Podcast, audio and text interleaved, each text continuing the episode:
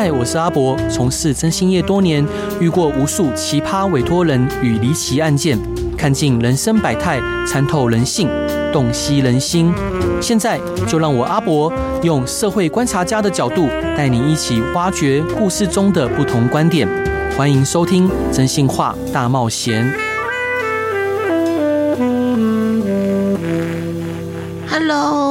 欢迎收听《真心话大冒险》，每周一到周五晚上十一点到十二点，与你分享各种不同的人生故事。我是代班主持人 Peggy。今天来的特别来宾是位芳疗师，但与其他芳疗师不同的地方是，他带着精油前往灾后现场，踏入病房，深入偏乡。他触碰人们各种病痛的身躯，提供的是芳疗，是慰藉。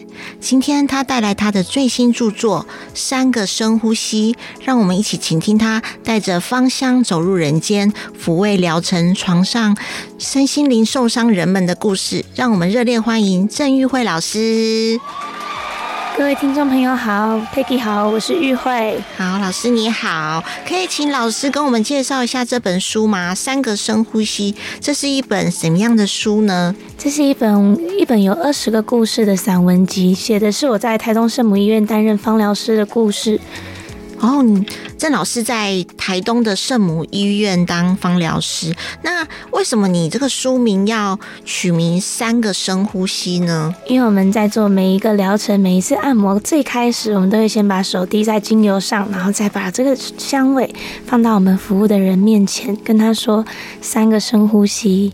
那我很希望大家在打开这本书就可以有那个香气抚慰的感觉，所以就叫三个深呼吸。哦，了解。那是怎样的机缘下，老师会想要转手，呃，着手撰写这本书呢？一开始其实是上下游副刊的主编碧玲姐，她是向我邀生态方面的邀稿。那时候生态的文稿我写了几篇之后，她突然发现我是芳疗师，而且在台东我们服务的对象是很多偏乡的老人家，或者是病房里面的一些临终的病人，还有很多医护人员、照顾者、社工。她就觉得这些故事很特别。他就向我又邀了写芳疗疗心的文稿，那我就写了两篇故事，其中一篇在讲泰鲁格的泰鲁格列车出轨事故罹难的家属、罹难者的家属，我去为他们服务的故事。另外还有写我们在部落里面巡回服务的一些经历。然后这些就是被刚好被宝平的总编看到，嗯，宝瓶的总编就很喜欢，就说那我们一起来做一本芳疗的书。哦，那那刚刚好，就是呃，请问一下老师，你刚刚有讲到那个在花莲是是什么样的事情？然后你写的那个故事。哦，在花莲的话是之前有一个地震哦，花莲地震，嗯，那时候有两栋大楼都倒掉了，很多人就瞬间没有家。哦，那你是当时是为受灾户服务？对，那个时候我还在念大学，那我们刚好有朋友，他们就该在约，想要找一个芳疗志工团，就希望大家可以带着精油进去。嗯，那我那个时候。一时兴起，我就报名了。虽然说我完全都不会什么芳疗的手法，嗯，那个时候我只是在学芳疗的理论课程，嗯，那我还是一样进去。那进去之后，我就看到很多很特别的景象，就因为大家都在一个避难收容中心里，那其实是一个运动的广场，嗯，大家的组合床就放在那里。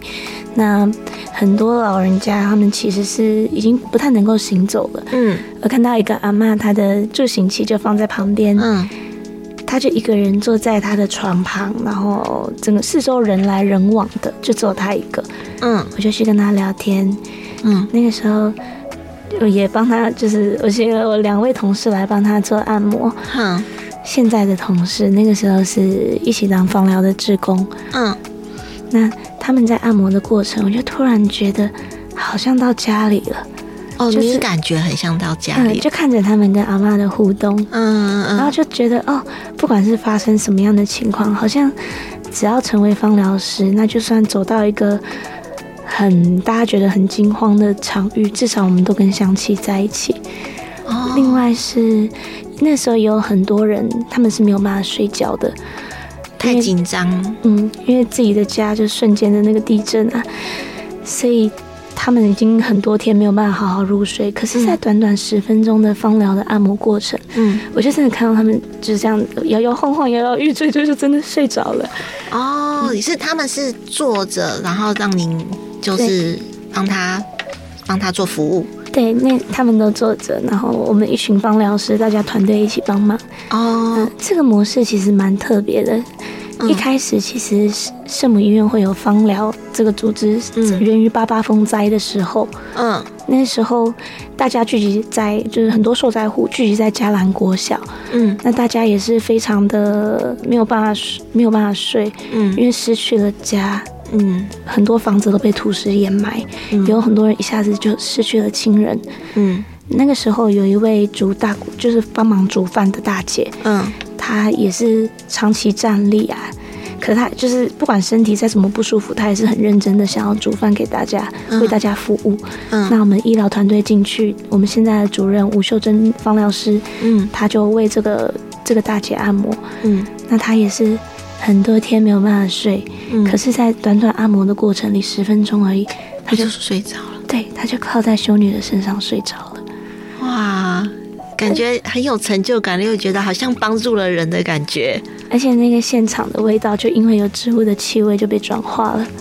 哦，整个能量跟大家的嗯想法，整个都被转化了。嗯，可能大家都是在很紧张，然后家没了，不知道该怎么办。然后经由你们的呃帮忙，然后借由植物的香气，让他们比较心情比较放松，然后可以再慢慢的想说之后可以怎么样继续这样子。嗯，对，所以因为因为大家都看到这个芳疗居然有这样子抚慰的效果，嗯，所以那个时候的院长就说一定要把芳疗留下来。嗯，所以台东圣母医院现在就有一个专门为病人、老人照顾者服务的芳疗馆。那我其实很希望这本书它可以把芳香照护的故事推广出去。嗯，因为其实我们在很多处境里。有一点精油，它真的有一点香气，有一点抚慰，真的可以给人带来很大的支持。哦，对，哇，你真的很棒哎！啊，你那时候在接触这个花莲大地震的时候，是还是学生嘛？嗯、对不对？那你那时候是国立的东华大学的华文文学毕业，对对对对。那你为什么想要就是毕业要继续往这个芳疗这个领域，而不是跟自己的专业？继续 这样子。其实我念大学的时候，大三的时候我就开始学芳疗，嗯，也是每一个月都从花莲到台东，到台东圣母医院去学芳疗。嗯，那因为有地震的那个事情，就刚好遇到我现在的主管啊，还有现在的同事。嗯，我觉得他们给我的启发很大，因为我们大学的时候，我们可能我有修一些心理系的课，嗯，所以会学到。我们要怎么样同同理别人啊？怎么样陪伴别人？可是它毕竟是书上的东西。当我跟这群芳疗师相处的时候，我很惊讶，怎么有人有办法这么自然就把关爱表现出来？而且他不是用讲的，他是实地行动。对，他可能就是一个触碰，那个触碰就会让人觉得啊，被懂了哦。所以我觉得，我想想要做的是这个，就是真的可以跟人同在。哦，我我觉得你真的很伟大，因为其实你是 呃文学系毕业的，然后刚好就是把你的这个专业跟你的兴趣，就是芳疗是你的兴趣，也是你的职业嘛，然后再加上你的文学的一个专业，然后把把这个芳疗的你的故事，把它写成一本书，然后想要推广出去，我觉得整个就是一个很很综合的感觉，我觉得你真的很厉害，谢谢。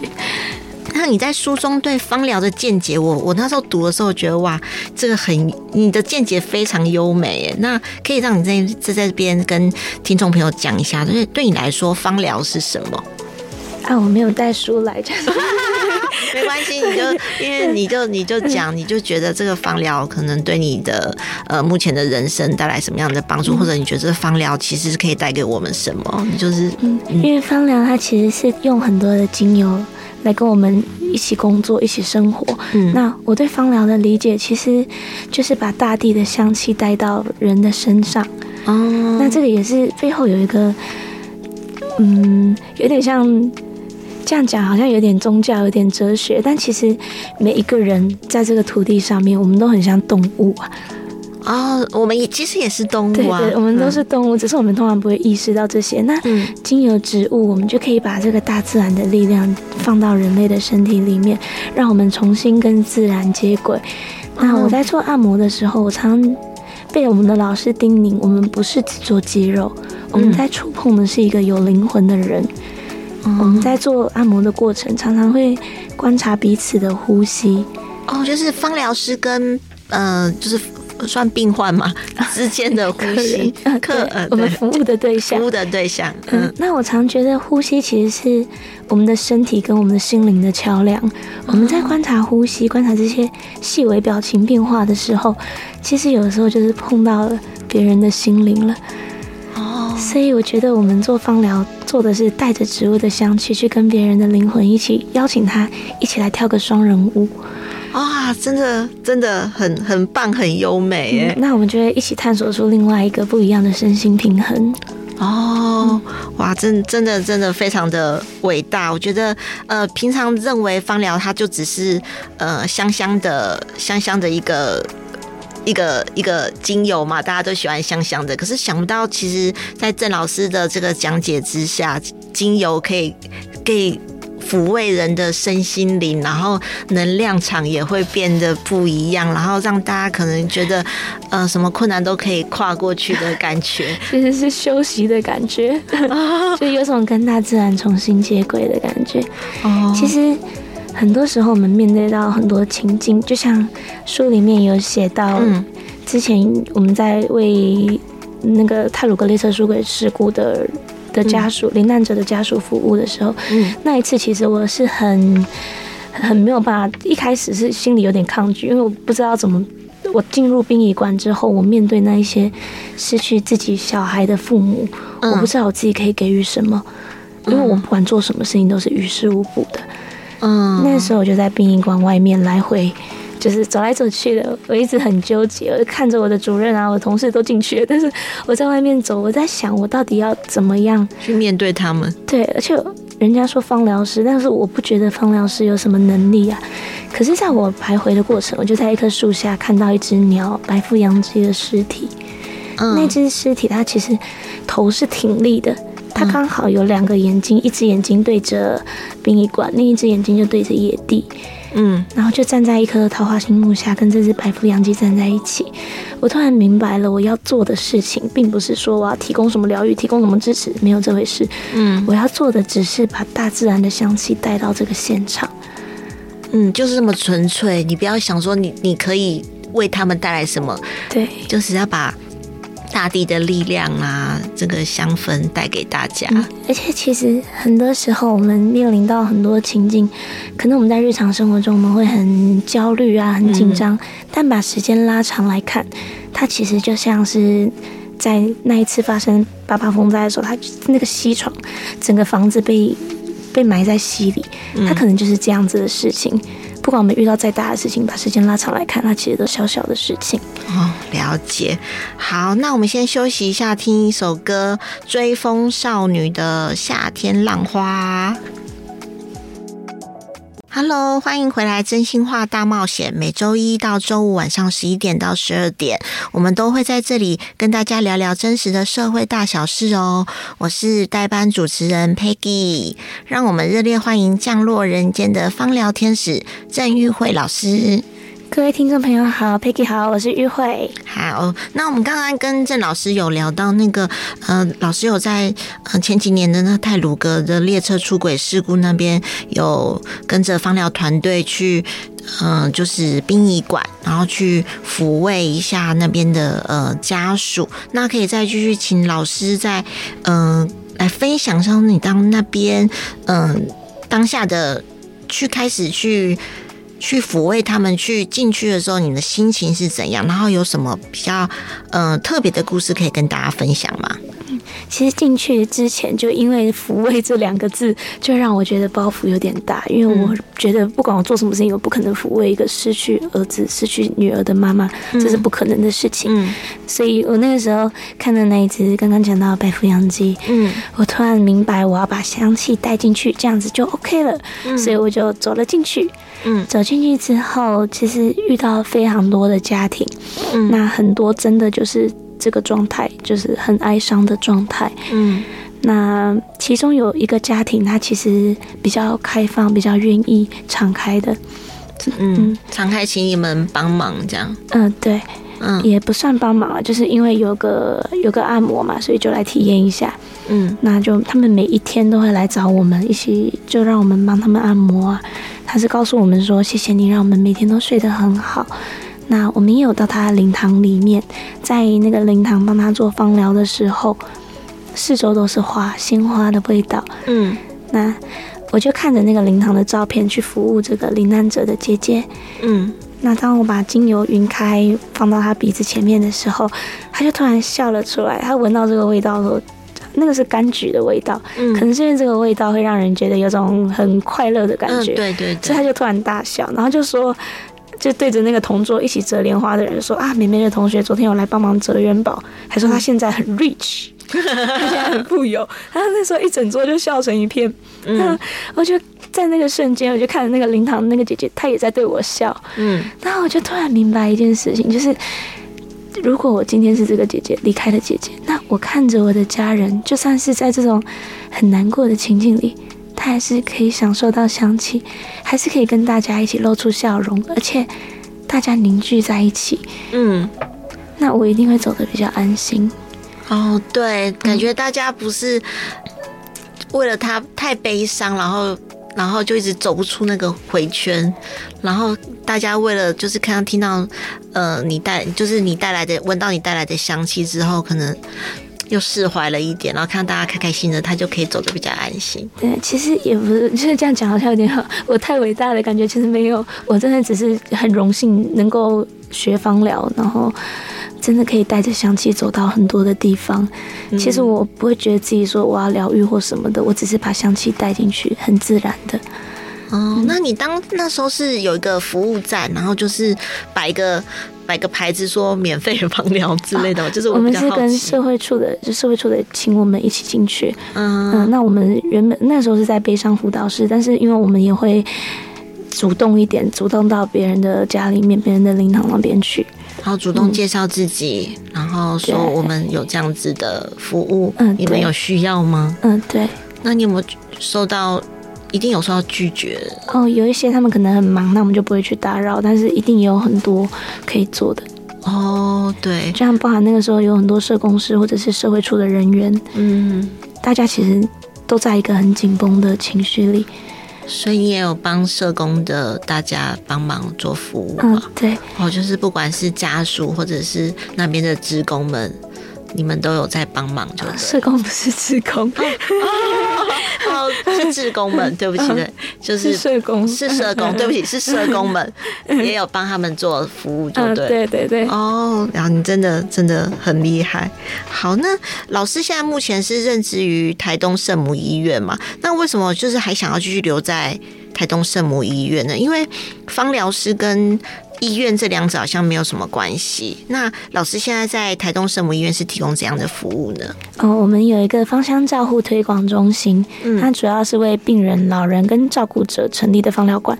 那刚刚听的那一首歌《夏天浪花》，它其实是我们常常去部落服务的路上会听的歌，有满满东海岸的热情哦。嗯，我们常常就是开着车到很多的部落去巡回，去那里陪伴我们的长辈，帮长辈们做按摩。嗯，那长辈们看到我们，其实也常常很像看到自己的小孩哦，很欢迎你们来。对对对，哦，所以那你们，你为什么会想要留在台东圣母医院？就是因为你的呃喜欢这个芳疗，这个觉得它嗯很适合你继续在那边为大家服务。嗯，第一个原因是台东的环境，自然环境很美，哦，我很喜欢看着大山大海。然后自己一个在山里面 那种感觉太快乐了，看动物。另外就是因为台湾目前有专职芳疗师的医院，只有台东圣母医院。哦，对，这个是我接下来要问的，叫你先讲。哦，只有台东圣母，所以因为台东圣圣母医院它应该算是私私私立的财团法人嘛，所以他们自己就成立这个。所以我们呃，其他我们政府应该还没有到。做，其他医院还没有做到这样子的。嗯，目前有专职放疗师的只有台东圣母医院，不过我们其实台湾也有一个台湾芳香医学会，哦、所以台安医院罗嘉玲医师他甚至有芳香医学门诊，不过他是医师，就是他是比较专业的医师，所以还是跟芳疗师不太一样。哦，那可以。所以你刚刚讲的那个医医师是也是在台东吗？哦，那是台安医院，台北在台北，台北的台安医院。嗯、哦，好，那我们专职来介绍一下台东圣母医院。其实我们都是真的做服务的，就那我们其实服务的很多对象，我们都没有跟他收费，这就是医院服务的一部分。例如说我们在安宁病房里面，嗯，或者是我们刚刚说的，我们会去部落里面，嗯，还有日间照顾中心，嗯，还有一些失智失智的据点。嗯嗯，那其实，在病房还有整个医院都有扩香，嗯，那这个其实给人的疗愈效果就已经很大了，抚慰的效果。因为一般我们进到医院，我们可能就会觉得它消毒水味很重，或者是充满疾病的感觉。对。但是当我们到处都有香气的时候，我们走进来，我们就会觉得哦，很无形之间就可以深呼吸了。对对对对，心情会变得很不一样哎，嗯，心理也会影响身体，所以身体也会就是因为心里哇很舒服，然后身体也会赶快好，对不对？对，而且在安宁病房里面，其实很多病人他们很想回家哦，安安宁病房，对，就是临终病人的地方，他们其实很多都是很想家的，可是。自己身边只剩下自己，或还有他的看护两个人。嗯，这个时候如果我们给他一点味道，他可能就会想到他自己的家。嗯，例如说我们有时候点精油，我们会点柑橘类。嗯，那这是柑橘，就会让他觉得好像他自己的孙子就在旁边，那种一家在一起剥橘子啊、看电视啊那种感觉，有种家庭凝聚的氛围。另外还有一些是，我曾经有一次点完精油，那是森林调的精油，突然那个丈夫就醒来，就跟我说：“哦。”我们在家也喜欢点这个，我们用牛樟，嗯，然后他又很快的又睡回去。他那个瞬间，我就突然觉得，这病房好像他自己的记忆是他回到了他的家，嗯，他在照顾他太太，然后他们两个一起一起在他们的家。哦，所以病患是太太，然后丈夫再来陪他，然后原本都在睡觉，然后你们点了熏香之后，先生就突然醒来了，然后就说啊，我们在家都用这个，然后他就又睡回去。哦哇，就感觉哇，就算他们是在医院，可是也像回到家一样的感觉。嗯、哦，对，那老师你也常在就是你刚才讲的安宁病房嘛，就是对这些即将离世的患者做方疗服务。如果第一次的时候，你的心情是怎样？就是、嗯，第一次其实是我高大学的时候，嗯，那时候还是来当志工而已。嗯，那我其实，在。第第一次进安宁病房是我高中的时候，是我外婆的关系。嗯，那我那一次大学来当志工的时候，我一直以为安宁病房是一个很沉重的地方。对啊，我也这么认为。但是我的同仁们，就是我现在的同事们，我那时候看那个我的书里写到小梅姐姐，她在病房里面，就像我一穿梭的感觉，就很像蝴蝶在飞，而且她可以跟那些那些病人有很多很真切的互动，会让我觉得。其实，就算是生命末期的人，也是很有可能性，就是他们的生命一样是可以很开阔的。哦，对，没错。其实我觉得，讲到安宁病房，我也分享到一个，就是其实我外婆也有住过安宁病房，可是她要出来了。对，所以其实我觉得生命就是有无限的可能啦。对啊，所以我在想说，哎，那你你在。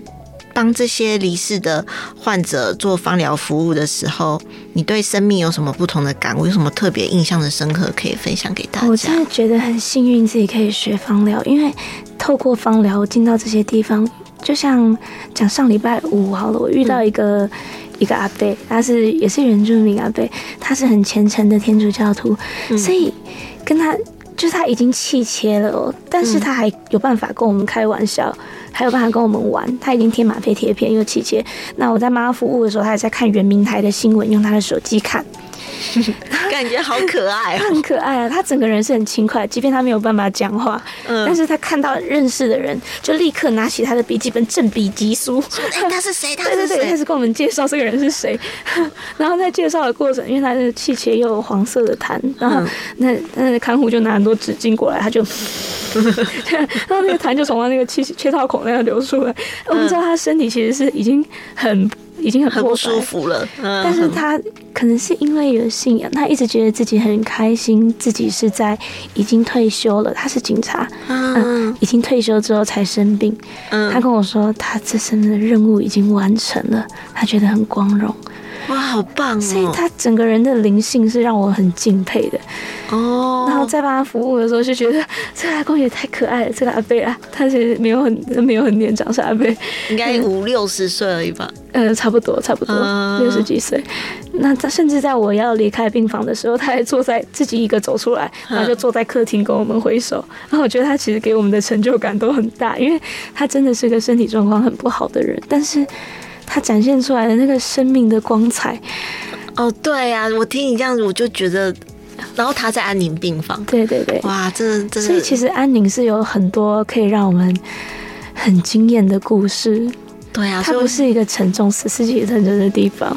嗯，对，所以我觉得，呃，住在宁病房就是，也不要说真的是，说不定真的，说不定那个阿伯也是可以像我外婆一样出来了，有可能让他继续那么开心，然后有你们的帮忙服务，也有可能。其实，即便是面临死亡，那其实死亡这件事情也是可以很轻快的，而且可以是很光荣的。哦对对，就像这个阿北的精神一样，嗯，对我真的觉得太厉害了。老师，我们接下来就是要听下一首歌，就是郁可唯的《路过人间》，可以请你介绍一下为什么想要选这首歌吗？啊，其实这首歌也是我们整个芳疗团队很喜欢的歌，因为我们人就是像这首歌一样会擦肩而过，我们所有的相遇都只是短暂的，都会离别。哦，所以你就是选这首歌。好，那我们先听首郁可唯的《路过人间》。嗨，欢迎回来《真心话大冒险》，每周一至周五晚上十一点到十二点，我们都会在这里跟大家聊聊征信社的那些大小事哦。今天让我们热烈欢迎用香氛疗愈世界的郑玉慧老师。各位听众朋友好，Peggy 好，我是玉慧。那老师，那我们继续讲一下那个，嗯、刚刚在安宁病房的故事。那你刚刚是呃没有讲到说，哎，安宁病房你们是怎么一个，就是怎么去服务他们的一个方式？好，可以请老师介绍一下。我们会带着精油进去，然后每一天都会点熏灯，让整个病房的空间是香香的。也会去帮那些病人们涂涂油、涂涂精油，做一些简单的按摩，还有触碰。所以每一个都会。嗯，其实光是触碰就已经可以给人很大的支持和同在了。哦、嗯，那我们其实跟护理部的合作很多，在病人离开之前，最后我们会帮他洗身体、换衣服、擦澡。那在那个擦澡的水里也会滴精油，嗯、然后再邀请家属一起帮他那个那个离开的病人涂精，对，帮他涂精油。哦，那其实这个过程是很重要的。嗯、有很多家属跟我们说，他很庆幸，觉得很欣慰，最后面有这个香香的力量，因为至少妈妈是带着香香离开人间的。哦、而且他在帮妈妈涂油的时候，他才发现。那个从小他觉得很大的、很厚实的手，居然已经变得这么的皱、这么的小了。当他握了他妈妈的那个手，把他送走的时候，离开的时候，那个触碰其实是一种和解的过程。哦，和解的过程，嗯、了解。而且也是把他的祝福这样子送给他妈妈，给呃死去的亲人。对，所以这个是很很珍贵的。哦，对，哇，这个真的。我觉得这真的很棒哎！其实我觉得每一家医院都应该要有 有这样子的的服务哈。那老师的经验真的非常丰富，在你服务那么多的个案中，有没有让你印象最深刻的案件啊？其实很多个都很深刻，都蛮深刻。书中很多啊，对，刚刚那个阿贝啊，那个切切 到管那个喷的那个很轻快的那个，我也觉得很有趣。另外还有很多啊啊。嗯，大家可能就觉得那个原住民部落，大家会对偏乡啊，就会有一个想象，觉得人家偏乡就是人家弱势什么，其实没有。那些部落里面的老人家，他们很开心，对不对？他们的身心都是开阔的。哇，我觉得他们就是感感觉是每天就是唱歌跳舞过生活的感觉。很多的阿公阿妈他们过来的时候就会说啊，我手痛、脚痛、腰痛，很多那全部都痛，全身都痛。可是按摩完很快，他们一听到原住民的歌又冲去跳舞，我就知道，对，就是他们的生命力是很鲜活的。哇，我觉得这真的很棒哎！那你在你你有到部落去服务，对不对？那你有没有一些好玩的小故事可以分享给大家？好玩的小故事，嗯，例如说书里面有写到一个开美发店的阿妈，嗯。他就一直跟我说他很忙，然后他电话响，他就是不想接。他说啊，一定是客人要预约，然后又跟我讲说啊，我们原住民都很忙啦，要帮忙煮饭、帮忙吃饭、帮忙聊天，帮忙吃饭、帮忙聊天，听起来就觉得嗯 哦，这些事情哦很忙。对，但是在他语境脉络下，就会突然理解啊，这其实是不同的世界观。哦，对耶，对他来说，照顾好自己，这就是最重要的事情。他说的其实是对的，对，就是要爱自己。对，就是把自己的生活过好。他其实也不是说我要爱自己或什么的，因为爱自己这可能是我们都市人，我们已经先把自己的屏感觉屏蔽太久了，我们去满足太多外界的东西，嗯，满足太多标准，太多工作逼着我们做。可是我们其实可以回到自己身上去，真的先让自己安稳下来，再去做选择，去做我要做的事情。真的，真的，现在郑老师老师这番话，应该可以抚慰很多现代人的心灵吧？觉得真的要往自己先把自己稳下来，对不对？才能看看照顾身边的人。那我在书上有看到那个老师有写一个那个。老阿妈吃脚皮的故事，我觉得也是超级可爱的，可以请老师分享一下。那其实是我们有一个灰指甲的专案啊，反正就是我们在做足部护理，因为我们会先帮长我们的跟照服员会一起帮长辈先擦脚，之后再帮他涂精油、滴精油，让那个长辈的脚保保养比较好。因为其实很多长辈他们看到他们不太能走路，是因为指甲可能脚上有一些状况哦，嗯。他们走路会不舒服，所以其实脚甲是吗？嗯，还有一些组织的增生，哦，很多状况啊，还有长鸡眼那一类的。嗯嗯，很多老人家他们没办法走路，是因为他们真的脚不舒服，他们每一步都会痛。嗯嗯嗯，所以脚的照顾是很重要的，脚照顾好，他们就可以走路了。那我们在服务的过程，因为我们有一些精油，那个精油的味道。可能因为有山鸡椒或柠檬香茅之类的，闻起来可能就很像香料，香甜甜的。他们长辈很多其实就是呃比较直接的反应，就直接把它拿来吃了，就觉得说哇，这怎么香香的？反正是自己的东西嘛。阿妈那个时候看的很认真哦，她是把脚一只脚放到大腿上，然后把脚皮剥下来，就很认真的凝视他。嗯，就是你们已经做完服务了，然后他很。很很很奇怪的看着自己的脚嘛？你觉得那个感觉？我觉得是因为香气吧，就觉得我其实不可以这个样子。脚为什么香香？真的，但是有点惊人啊！对，那是一个很有很很有趣、很惊人的故事。对，但其实，在那篇故事里面，嗯，想要表想要表达的、想要记下来的是我们跟长辈互动的过程。因为其实后来，因为很多个团队有来我们这边参访过我们的日照中心，嗯，那。他们说，就我听他们分享的时候，他说他们自己在台北，他们在当就他们自己家的长辈在他们的安养院的时候，是很不快乐的。人就是坐在那边，也没有人去跟他讲话。对对，但其实相较之下，我就觉得其实我们的长辈真的很幸福，因为对他们来说，香香的东西是日常。嗯，而且跟照服员之间的关系啊，跟我们的互动啊，嗯，真的是在自己家聊天的感觉。嗯，所以我就觉得看到这本书，我就觉得你们真的很伟大。其实就是大家一起生活啊。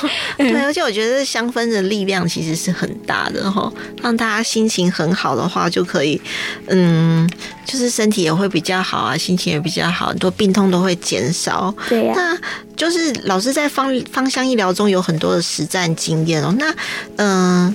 可以请你推荐几个精油，在我们一些呃什么状况的时候，可以就是使用会会比较好。比如说失眠的话，我像像现代人失眠的状况是非常多。如果你就是呃睡不好的话，有什么精油可以让我们比较放松？嗯，啊我要先澄清，就是呃，放疗师不是法定医疗人员，所以是不能治疗的。对对，没有治疗，没有治疗，不是治疗这个方向医疗，没有没有。我们做的其实是陪伴，还有就是一般的照顾和陪伴。嗯嗯嗯。那如果说很多我们有很多长辈睡不好的情况下，如果他是因为噩梦的关系，嗯，或者是我书里面有写到有一些是战争的记忆啊，睡一睡突然吓醒，那个我们常常会给他们罗马洋甘菊，罗马洋甘菊，很安抚的味道。那他们就是在这个香香的精油里面，感觉自己被呵护，很像小朋友的那种感觉。哦，所以罗马洋甘菊在那种小朋友睡不好、夜晚一直哭的，应该也有效。可以，就是还有一种苹果的香气，很温柔的、哦、很温柔的力量。哦，罗马洋甘菊，那各位听众朋友要记得，嗯、就是如果家里有小朋友或者是一些做噩梦的大人，都可以使用一个蛮好用的。但如果是脑袋停不下来的那一种，啊，脑袋停不下来、嗯，一直想很多事情的，很多上班族啊，嗯、对，用一些柑橘类的叶片，橘叶或者是苦橙叶。橘叶，嗯，那橘叶的话，是我们自己吃橘的叶子都可以自己用。其实可以啊，就不需要去买精油，路上随便找的橘子都可以，呃，搓一搓蚊香。精油它只是因为有人帮我们蒸馏好了，我们可以把它滴在熏香链里、哦、精油链里，嗯，滴在项链里面就可以随身带着。哦，所以你说那个橘橘叶油是要叶子还是橘橘子皮？橘子的叶子。橘子的叶子，呃，如果是想要有种那个放松舒服的感觉，那是用它的叶子。哦，橘子的叶子，然后把它搓一搓，洗干净，搓一搓，它就会有。其实常常我们在路上遇到叶子的时候，都直接把它采来，也没有洗。哦，没有，不用洗。然后你就是搓一搓，有它的味道。的精油啊。哦，哇，老师，它不是不是被蒸馏过，不是被滴的，它就是我们在路边采的植物。哦，所以老师，你平常在路边看到什么植物，说，哎，这个好像很不错，就拿来搓一搓了吗？呃，我其实常常看到植物，都会把它拿拿来闻一闻。哦，哇，真的是，这是你你植偷踩别人的盆栽之类的。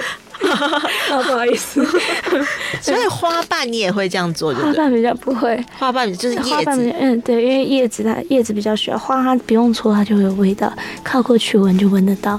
哦，哇，这老师真的很厉害。那如果是家里生病的人，你有什么特别推荐的精油？比如说感冒啊，或者是真的卧病在床，去看医生。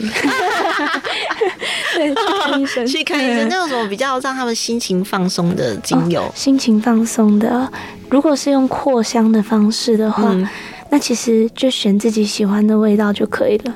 哦，那如果说要按摩的话，想要找一些精油啊、按摩油来帮自己按摩舒压的话，嗯，那嗯，欧白芷根很适合照顾者。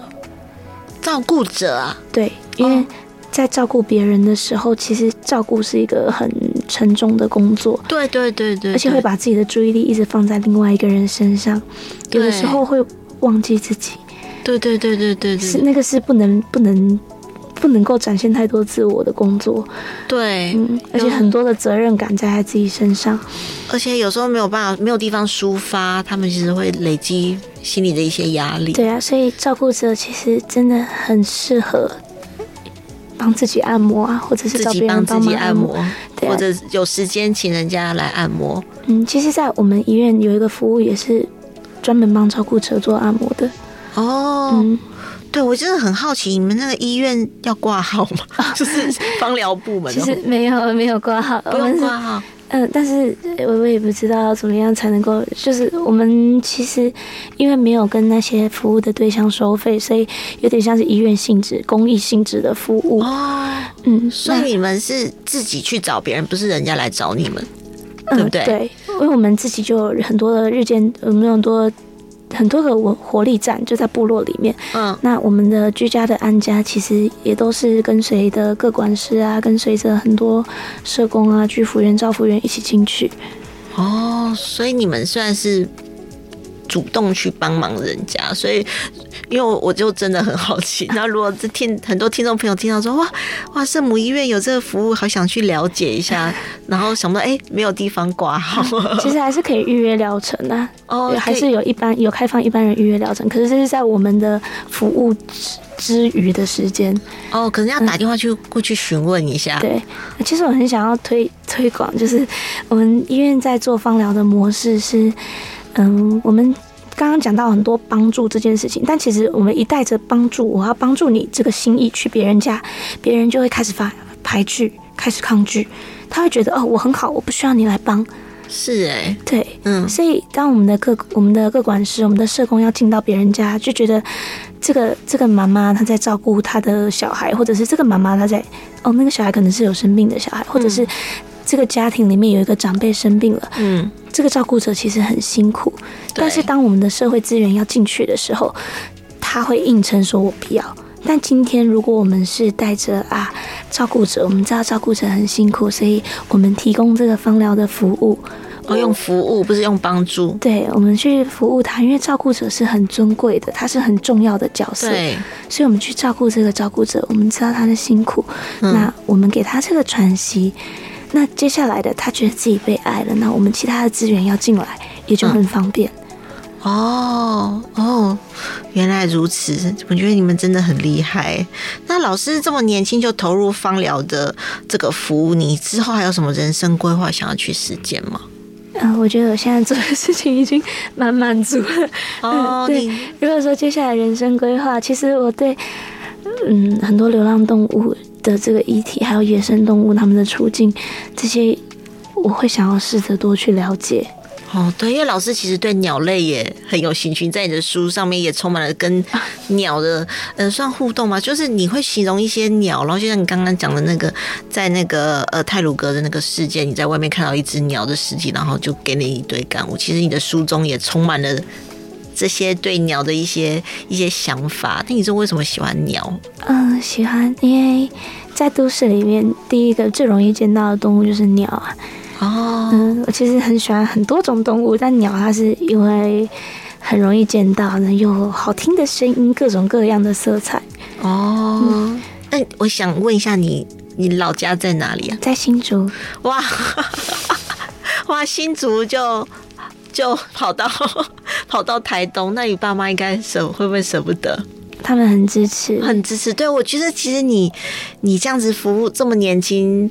一九九四年出生，真的 真的很年轻，就在帮大家做，帮台湾，就是帮原住民啊做这些事情。我真的觉得你其实 一直讲帮，我会有点不好意思。Oh, uh, 就真的是跟大家一起生活，oh. 而且我很开心，就是身为一个汉人，但是我可以进到部落里面，享受长辈们的爱。哦、oh，对对，就像刚刚说的，把自己照顾好，这些其实也都是部落里面的长辈跟我说的。哦、oh，对他们的人生的哲学哈，我觉得这个很重要哎，就是大家这么忙碌的生活，可是不要忘记自己，对不对？那我们接下来来听一首歌，是上布伊温暖的光。那请问郑老师为什么想要介绍这首歌？我觉得这首歌超级抚慰人心的，它有一种很灵性的力量，有一种很原住民开阔的那种很开阔的视野。哦，好，那我们就听这首歌《桑布一的温暖的光》，谢谢。